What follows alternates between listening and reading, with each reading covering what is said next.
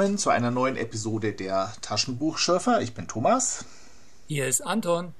Und heute geht es um Terra Fantasy Band 38. John Jakes Tolle Tage in Atlantis. Originaltitel Mention My Name in Atlantis von 1972. Dieser Band ist vom September 1977. Übersetzung Lore Strassel, Forward Hugh Walker. Und ich glaube ja, in Wirklichkeit ist der Band von Jack Vance. Ich habe die ganze Zeit gedacht, ich lese was von Jack Vance. Das kann doch nicht sein. Wie ging es dir? Äh, überhaupt nicht. Also um Gottes Willen, ähm, ich, ich, ich achte Jack Vance sehr. Ähm, Aha, das war jetzt ein Urteil über den Text. Danke. Ein bisschen, ja. Ähm, ich fand's also einen schmalen Roman mit weniger Handlung, als man meint der viel von dem Musical und der Verfilmung uh, Funny Thing Happened on the Way to the Forum, Toll trieben es die alten Römer auf Deutsch, übernommen hat. Ja, das spricht noch nicht gegen den Autor und Nein. eine Bevorzugung von Jack Barnes, der auch schmale Bändchen verfasst hat, der auch an sich in Musicals manchmal wiederfindet. Das war noch kein Argument. Äh, zumal ich das Musical sehr schätze und äh, viele Passagen davon zitieren und mitsingen kann, wenn du möchtest. Also du lobst John Jakes. Nein, ich lobe äh, Tolltriebnis der alten Römer. Gut, dann sing uns doch eine Runde vor. Das wäre doch jetzt mal echt ein Novum. Vielleicht stellen wir erstmal das Buch vor. Das ist auch ein Novum, weil sowas hatten wir noch nie. Es beginnt damit, dass der Erzähler sich vorstellt und, der Grund, und den Grund für sein Schreiben nennt. Ich mag das an sich ja. So, ich mag das auch. David Copperfield, Sunue der Ägypter, Moby Dick, das sind so alte Schule. Der heißt Hoptor, genannt der Weinhändler. Der schreibt die Geschichte, erzählt er, vom Untergang seiner Heimat Atlantis auf. Wir erfahren, dass ja. Was ist das? Moment, da muss ich einhaken. Was ist das? Atlantis. Was soll das sein? Das erfahren wir nach und nach. Es ist ein Land, eine Insel irgendwo im Ozean. Welcher Ozean? Bitte weich nicht aus. Ach, das wir sprechen von. Er, er, spottet, er spottet ein bisschen über die Griechen. So, so. Es ja. gibt so ein komisches Volk an an, auf der anderen Seite des Ozeans, das so komische abergläubische Geschichten über, über Atlantis erzählt. Die Griechen oder so ähnlich. Die Griechen oder so ähnlich. Also wir sprechen keinesfalls über diesen Inselkontinent, der nach griechischer Zählung 9560 vor Christus im Atlantik untergegangen ist. Nein, darüber sprechen wir nicht, sondern so eine komische Insel. Okay, ähm, und, und wo, wo ist die Insel? Ist, die, ist das wichtig? Ja, da müsste man den Professor Maracot fragen. Aber da der in diesem verrückten Buch nicht vorkommt, müssen wir uns auch nicht damit befassen, dass er 1826 mit einer Tauchglocke in die Tiefe getaucht ist, um die Überlebenden von Atlantis zu suchen. Aber darauf müssen wir jetzt nicht eingehen, weil es ist ja nur eine komische Insel, über die wir, wie du sagtest, im Lauf des Romans ein bisschen was erfahren. Wir erfahren vor allem auch, dass dieser Hoptor, der Weinhändler, gar kein Weinhändler ist, sondern letztlich Zuhälter dessen Witz drin besteht, dass er seine Frauen, seine Prostituierten als Jahrgänge bezeichnet und die Kunden sie auch so als Jahrgang bei ihm bestellen. Aber komische Begrifflichkeiten hast du, son, hast du schon. Der wird dort als Kuppler bezeichnet. Ja? Ja. Ja, ja das heißt, der, der ist eine Art so ähm, Parship der Antike. Ja, ich würde ihn eher Zuhälter nennen. Da geht es nicht um Prostitution, keineswegs. Äh, die Frauen bleiben ja nicht bei den Männern. Also nicht so, dass die Männer Frauen bestellen, sondern die werden ja schon wieder zurückgegeben. Ah, Parship mit Rückgabegarantie. Ah, ja. Also es ist im Grunde was ähm, sehr modernes, was er da vorstellt. Man merkt, dass dieser Haupttor sehr eitel ist, angeberisch und ähm, furchtsam gleichzeitig und jetzt kommt noch etwas Interessantes. Am Ende dieser Einleitung erfahren wir, dass er zum Zeitpunkt des Schreibens 100 Millionen Meilen von der Erde entfernt ist. Ja, das ist doch ziemlich. Das fand also, ich noch interessant. Da habe ich mir gedacht, ah ja, also das überrascht mich jetzt wirklich. Da bin ich gespannt, wie wir da hinkommen. Sowas findest du interessant, okay. Ja, also die, die, die Lösung, wie sie dorthin kommen, wird dann immer weniger interessant im Laufe des Buches, finde ich. Ich will ja nicht vorgreifen.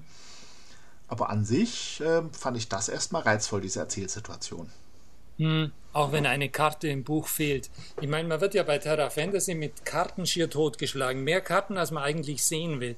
Von Ländern, die eh sowas von, naja, Kurtisan im Süden sind, dass ich dafür keine Karte brauche. Aber hier, wo ich die Karte gerne hätte, gibt's keine. Und dann diese Namensvertauschungen dauern. Sind wir jetzt in Atlantis oder sind wir in Lemurien oder ist das jetzt dasselbe? Sehr verwirrend. Also dieses Atlantis macht einen recht kleinen Eindruck. Deswegen ja, vielleicht ist es braucht Lemurien, vielleicht keine oder? Karte. Wie meinst du? Es braucht vielleicht keine Karte. Hm. Na gut. Also zurück zum Weinhändler. Es, er, du hast vergessen, er ist sehr sympathisch. Also er macht zum Beispiel nur ein kleines, leichtes Frühstück. Ist ein sehr bescheidener Mensch. Das Frühstück besteht zum Beispiel aus einem Dutzend Eiern, einem halben Knochen Schinken, einem Laib Brot und einem Krug Wein. Wenig, oder? Ja, da sind wir auch gleich beim Humor des Buches. Das ist ein heiterer Roman. Das, Ach, das sollte man Humor? vielleicht sagen. Ein heiterer Fantasy-Roman. Da bringt, bringt der dich auf, auf Jack Vance? Der Humor? Ähm, war das Humor, oder? Das ist, ich, ich weiß immer nie, ob jemand, der eine, der mir parodistische Dinge unter die Nase reibt, ob der Humor hat. Findest du, das ist Humor, okay? ja, ja, das irgendwo, also viele Leute nennen das Humor. Und du, wie würdest du es nennen? Ja, schon auch Humor. Ist halt nicht meine Art Humor. Aber im Grunde schimpft sich doch das Ding eine Parodie, oder? Ich, ich sag ganz kurz was zum Inhalt, glaube ich. Und dann können wir drüber reden. Na gut. Wir haben die Hauptperson Hoptor, diesen Weinhändler. Standardspruch, vergiss nicht, meinen Namen zu erwähnen. Ist jovial und kennt viele Leute. Eine seiner Prostituierten, Aphrodisia, will ihn heiraten, weil sie ihn liebt, hat aber ansonsten null Persönlichkeit. Es gibt einen Babylos genannten wirren Seher, der den Untergang von Atlantis prophezeit. Und einen schiffbrüchigen Konax der Chimera. Und da haben wir deine Parodie. Das ist eine Conan-Parodie mit gelb-blonden Haar und Tierhäuten bekleidet, hat aber auch wenig Persönlichkeit. Es gibt ein Herrscherpaar, äh, die lüsterne Königin und der senile König, und es gibt einen bösen General und ähm, dessen, dessen als unangenehm weibisch geschilderten Gespielen, den Hauptmann. Was passiert? Ich darf es kurz zusammenfassen, glaube ich. Ähm, ja, ein, zu Anfang, damit wir das Buch jetzt nicht schon gleich jetzt aburteilen, noch was äh, deutlich Lobendes, ein lobendes Wort zu Beginn vielleicht. Ähm, also bei aller Kritik über den Ton, den Stil, den in Anführungszeichen Humor, ähm, er macht handwerklich schon irgendwie routiniert. Das hat mir am Anfang ist mir das gleich aufgefallen, als es um diese Unheilsgeschichten gab. Es kommt ja auch diese Seherin vor, die ist sehr unwichtig, aber deswegen hast du sie wahrscheinlich jetzt nicht mit aufgezählt, aber diese vielen Seherinnen eigentlich, die prophezeien Unheil. Und das führt er schon ziemlich früh ein. Wisst ihr jetzt nicht, vielleicht schon auf der ersten oder zweiten Seite. Und da beschleicht einen ein gewisses Unbehagen wegen dieser Unheilsprophezeiungen. Und das ist schon nicht ganz schlecht gemacht, weil er da schon eine Komponente zum Schwingen bringt, die nachher immer wieder wichtig wird. Und da kommt schon ein bisschen die Erzählung frühzeitig ins Rollen. Also das zunächst als lobendes Wort vorneweg. Aber jetzt deine äh, Handlung. Es gibt ein großes Durcheinander, weil, ach, aus den verschiedensten Gründen gibt es ein Durcheinander. Hoptor wird gefangen genommen, alle werden sie gefangen genommen. Hoptor will den äh, Konax, den Barbaren, an die lüsterne Königin verkuppeln. Die redet selber an, an, an eine dicke Frau aus dem Hofstaat. Und alles wird unterbrochen durch die Ankunft einer fliegenden Untertasse mit blauen Gestalten drin.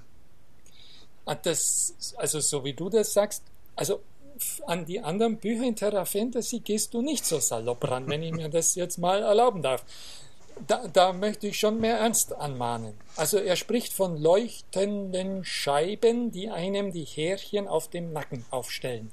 Himmelslichter, die mit blitzartiger Geschwindigkeit hin und her sausen und immer wieder zurückkommen. Also du, das das ist nicht schlechter als Brack, oder? Es ist deutlich besser als Brack. Also John Jakes hat ja Aber du nimmst es nicht für voll. Warum? Ah. Vielleicht hatte ich schlechte Laune, als ich es gelesen habe. Okay, das reicht als Entschuldigung. Aber ja, es ist deutlich besser als die Brack-Romane von John Jakes. Und diese, diese lustige Sache bei dieser Sklavenversteigerung und wie er mit dem Konax zusammenkommt, das, das übergehst du mit einer Zusammenfassung namens Ja. Durcheinander. Ja. Durcheinander. Es passiert dann noch so viel mehr. Ähm, Ja. Tatsächlich, die fliegenden Untertassen finde ich nicht schlecht. Da haben wir vielleicht noch etwas Parodie, obwohl ich das nicht Parodie nennen würde. Es Nee, greift, ich auch nicht, sondern wie würdest du es nennen? es greift den Zeitgeist auf. Das sind die, das sind die, die ganz frühen 70er Jahre. Da hatte Ja. man es mit, mit äh, fliegenden Untertassen. Was ja dann ein paar Jahre später in die, die Spielberg-Verfilmung äh, Unheimliche Begegnung münden wird. Und man hat es mit Conan. Und die zwei Sachen greift er auf. Conan als Parodie und die Untertassen eher so, ja, macht sich lustig drüber. Aber es ist keine Parodie auf ein bestimmtes Untertassengenre. Nee. Du, du darfst gleich weitermachen mit deiner Zusammenfassung, aber ganz kurze Rückfrage. Derjenige, der diesen Roman als Parodie bezeichnet, und das ist ja auch geschehen, zum Beispiel vom Herausgeber, ähm, was stellt sich der vor? Was meint er, was Jakes hier parodiert hat oder haben soll? Entweder das Wort ist falsch verwendet und es geht darum, einfach Parodie ähm, im Sinne von lustig.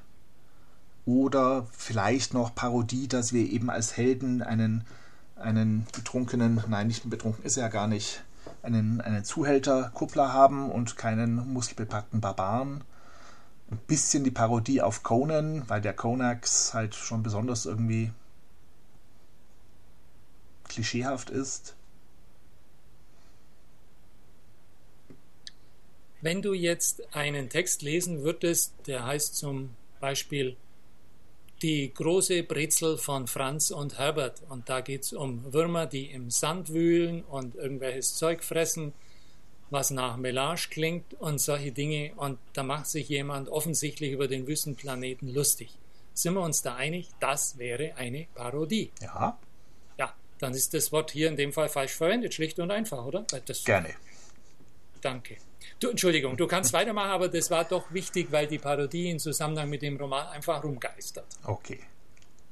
Ja, also die fliegende Untertasse, Untertasse mit den blauen Gestalten drin, die auch vorher schon gut angekündigt wurde, weil, weil du doch den Aufbau gelobt hast. Ko Ja, Konex stimmt. hat ja auf dem Meer beim Schiffbruch schon diese Scheiben äh, erlebt und auch Genau. der böse Hauptmann, wie heißt er? Der General Pytho. Pytho nutzt das zum Staatsstreich, tötet den König und behauptet, von diesem als Nachfolger eingesetzt worden zu sein. Hopter und Konex fliehen aufs Meer und werden dort aufgesammelt von den blauen Außerirdischen. Die kommen tatsächlich von einem anderen Planeten und Hoptor begreift das also sehr schnell. Und wie heißen die? Doch das, ah, ah, So, Sorofim. Upfla, Schau mal. so. Ja, das Was für ein wunderschöner Plural, das muss herausgestellt werden. Wo Ansonsten- findet man das in der Fantasy-Literatur? So einen herrlichen Plural, Zorofim. Da hat er sich noch Mühe gegeben, aber später kriegen sie nämlich Eigennamen und sie heißen Upflaps, Zapz, Wamps, Lups, Amox, Blope. Da besteht der Humor darin, äh, lustige Konsonantenkombinationen zu finden. Das ist ähm, eine Gemeinheit. Weil wenn ein Autor mir einen Namen vorknallt, der, also der Kapitän zum Beispiel, ich buchstabiere M, R, F, Q, Q, T. Das ist eine Gemeinheit, weil ich das nicht lesen kann, nicht mal wenn ich es vorlesen muss. Also wenn ich es nicht vorlesen muss, ich kann es nicht mal stumm lesen. Ein Doppel-Q und ein T dahinter. Das ist, also da bin ich dem Autor richtig böse, muss ich sagen. Das ist eine Gemeinheit. Oder machst du mir den Gefallen und singst mir den Kapitänsnamen vor? Ich glaube, ich werde das nicht tun. Okay, schade. Die Außerirdischen kommen von einem anderen Planeten und Hoptor kapiert das sofort, was ich ein bisschen langweilig finde. Aber das Konzept mit Außerirdischen und Planeten wird so schnell verstanden wie von einem modernen Menschen. Und zwar suchen die Außerirdischen nach einer Energiequelle. ihr eigener heiliger Kraftstoff geht zur Neige. Und da ahnte ich es schon. Du Was auch? denn? Was hast du geahnt? Was der heilige Kraftstoff ist. Nee, das habe ich nicht geahnt. Also Nee, hab ich zugegeben, ich habe das Buch ja schon mal gelesen vor 35 Jahren. Hm. Aber das passt irgendwie zum Humor des, des Romans, dass der heilige, ist er violett genannt worden? Purpurfarben? Ja. Purpurfarbene Kraft, purpurfarbene Kraftstoff stellt sich heraus, es ist Wein. Und da kann Hoptor, der Weinhändler, natürlich auch ein bisschen also davon auch besorgen. Die Außerirdischen sind auch völlig dankbar, dass sie jetzt den heiligen Kraftstoff wieder haben. Währenddessen geht es in Atlantis drunter und drüber. In Hoptors Auftrag hat man Stimmung gegen die Herrschaft gemacht. Und da kommen dann äh, Konaks Piratenbarbaren, erobern Atlantis und machen es halb kaputt. Ja, das sind die, die Helden des König von Chimerien. Was ist das überhaupt, ein Chimerien? Wie heißt es denn hier? Ach, so wie Chimäre geschrieben, oder? Das ist eine Parodie natürlich auf die Kimbra, auf die Chimerier von Conan. Also nicht ein Bezug auf Trugbilder oder Hirngespinste, Nicht, sondern jetzt echt parodistisch gemeint. ja, Die, die Chimara ist ja eigentlich so ein, so ein klassisch antikes Löwen, Ziegen, Schlangen, Mischwesen. Aber das, so weit geht das jetzt hier nicht. das glaube ich nicht. Ja. Ja, ja, ja genau. Naja, nachdem Atlantis halb kaputt ist äh, und die Außerirdischen sicher sein wollen, dass es genügend Leute gibt, die sich mit der Weinproduktion auskennen, nehmen sie einfach gesamt Atlantis mit in ihr Raumschiff und alle fliegen zum fremden Planeten. Und so kommt es, dass eben Hoptor 100 Millionen Meilen von der Erde entfernt ist. Schau, so wenig Inhalt war das gar nicht. Aber dir hat's nicht gefallen. Nee, nicht besonders. Der Humor, wir haben Slapstick, Soldaten, die eher eine filmische Szene, eine, eine Reihe von Soldaten, vorne muss einer anhalten, alle anderen stolpern über ihn. Das ist, das kennt man vom optisch und da geht's ja noch, aber beim Lesen ist es nicht so lustig. Wir haben Soldaten, die in große Weinkübel fallen und dann sofort betrunken sind. Auch das kenne ich von, von Louis de Funès Filmen vielleicht. Und im Kino geht's ja noch, aber so, hm. Jetzt wäre interessant, ähm, ein Forschungsprojekt zu unternehmen, welchen schlechten Science Fiction der 60er Jahre er gesehen hat, in dem die Außerirdischen, ich zitiere, zähe Grütze in orangefarbiger Soße, Zitat Ende, gegessen haben. Das ist das Standardmal der Zorro-Film. Ich- Mein Gott, was für ein Klischee, oder? vermute, da gibt's Vorbilder, aber ich weiß jetzt keins tatsächlich. Ah, das war meine Hoffnung. Mhm. Meistens kannst du eins anbieten, aber schlechte Filme hast du scheinbar entweder nicht viel gesehen oder schnell wieder vergessen. Was haben wir noch als Lacher zum Schluss? Also für den, Schluss. für den Humor. Wir machen uns lustig über Homosexualität, den Hauptmann Numm, den Gespielen, über Feminismus. Ganz am Schluss stellt sich raus auf dem anderen Planeten, jeder muss mit mindestens einem Partner verheiratet sein. Konex muss also gegen seinen Willen die überlebende Königin heiraten. Hoptor muss sogar zwei Frauen heiraten, Aphrodisia und die Schwinia, die dick ist. Und ein ganz schlimmes Schicksal deswegen für Hoptor. Das Ja. ist Humor, den man heute, glaube ich, nicht mehr so hat. Naja, also Nee. doch der eine, wie heißt der? Es gibt so deutschen Fernsehhumor, so Comedians, die das noch haben, aber an sich hoffe ich, dass das im Aussterben ist. Hoffen wir's, ja. Und trotzdem, ein paar Sachen sind schon, schon lustig. Also ich finde dieses. Ha, vielleicht bin ich einfach enttäuscht, weil, weil, weil nicht mehr draus geworden ist. Jetzt kommt's. Jetzt kommt's. Du bist enttäuscht, weil es nicht mehr draus geworden ist. Was hätt's denn werden können? Sag du es mir. Ich habe mich über die, den ganzen, das ganze Buch über gewundert, dass dieser Text, dass der, den man heute schon fast im Jugendbuch finden kann, dass der bei Terra Fantasy gelandet ist. Nur weil es John Jakes Abschiedsbüchlein ist oder warum? Was? Das passt da rein wie, wie die Faust aufs Auge.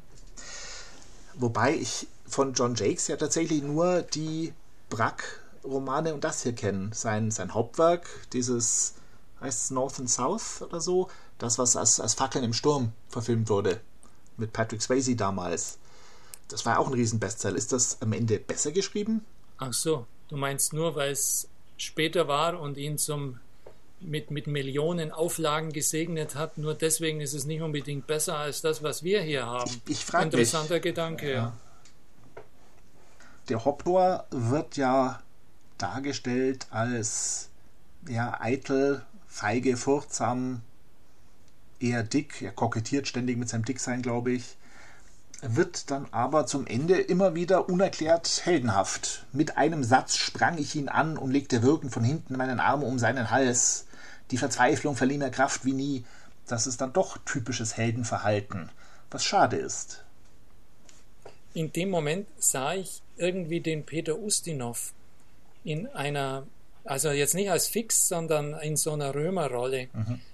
Ähm, aber das hat auch bei mir nicht funktioniert. Das ist, kann ich, kann ich, gehe ich mit, ja. Die, es ist so komisch. Und sein Selbstbild, das ist dann wieder etwas interessant, unterscheidet sich von dem, wie er vielleicht wirklich ist. Er stellt sich ja dar als gönnerhaft, souverän, sagt immer wieder, erwähnt meinen Namen, wenn er mich kennt, hat viele Freunde aber eigentlich hilft ihm dann doch kaum einer. Er, er landet immer von einer Krise, rutscht in die nächste, wurschtelt sich durch, behauptet immer jemand zu kennen, aber irgendwie ist es dann doch seine eigene Improvisationsgabe, die ihm hilft, ähm, gerade noch irgendwie durch die Krise zu kommen.